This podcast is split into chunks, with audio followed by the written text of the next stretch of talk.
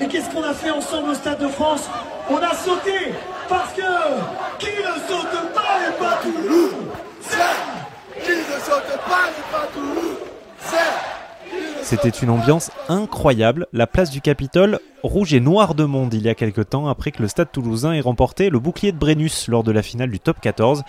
22e titre de champion de France de son histoire. Le rugby et Toulouse, c'est une véritable histoire d'amour qui démarre en 1890, alors que les étudiants du lycée Pierre de Fermat, juste à côté du Capitole, se mettent à jouer au ballon sur la pelouse de la Prairie des Filtres, en bord de Garonne. Ça, je l'ai appris au musée du Vieux Toulouse, où une expo sur le rugby et son histoire avec le Sud-Ouest est accessible jusqu'à la fin du mois d'octobre 2023. J'ai ainsi pu rencontrer Amandine et Jérôme, sont les responsables du musée, et nous parlent des œuvres qu'on peut y voir. Alors, je pense euh, bah, au premier euh, tableau toulousain sur le rugby de Georges Castex, qui est un, peintre bien connu des, Toulousains, puisqu'il a beaucoup représenté le, vieux Toulouse. Et donc, ce tableau qui date de, 1912 représente une des, une des, actions du match euh, de, 1912. Et c'est une pièce voilà, majeure qu'on présente à l'exposition. Il y a aussi le ballon qui a, évolué. Hein. Dans ceux que vous exposez, on a des ballons en cuir euh, marron foncé. On n'est plus là-dedans euh, aujourd'hui. Euh, est-ce que vous, vous, savez nous expliquer justement comment ont, évolué ces ballons de rugby au fil des années? Alors déjà au tout début le ballon était rond hein, au rugby puisque le rugby vient du football. le ballon est devenu progressivement ovale dans les années 1870-80 à cause des procédés de fabrication tout simplement. Euh, et puis surtout, les ballons ne sont plus en cuir maintenant, ils sont en synthétique. Euh, à votre avis, pourquoi?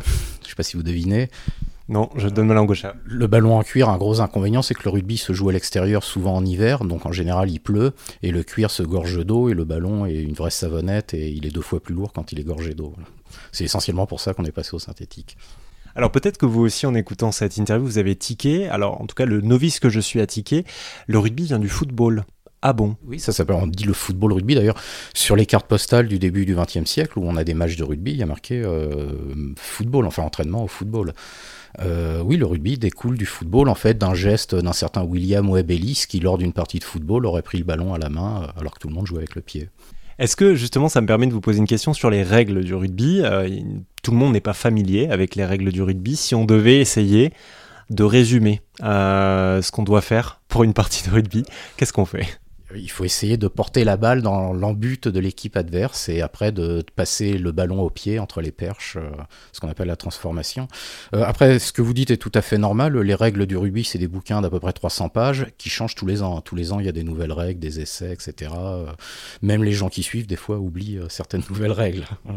Oui, on a voulu présenter une exposition qui ne soit pas qu'une exposition documentaire et c'est pour ça qu'on a euh, choisi quelques œuvres d'art bien senties qui permettent aussi euh, de s'immerger dans une, ambiance. Alors effectivement, il y a des tableaux, il y a des sculptures.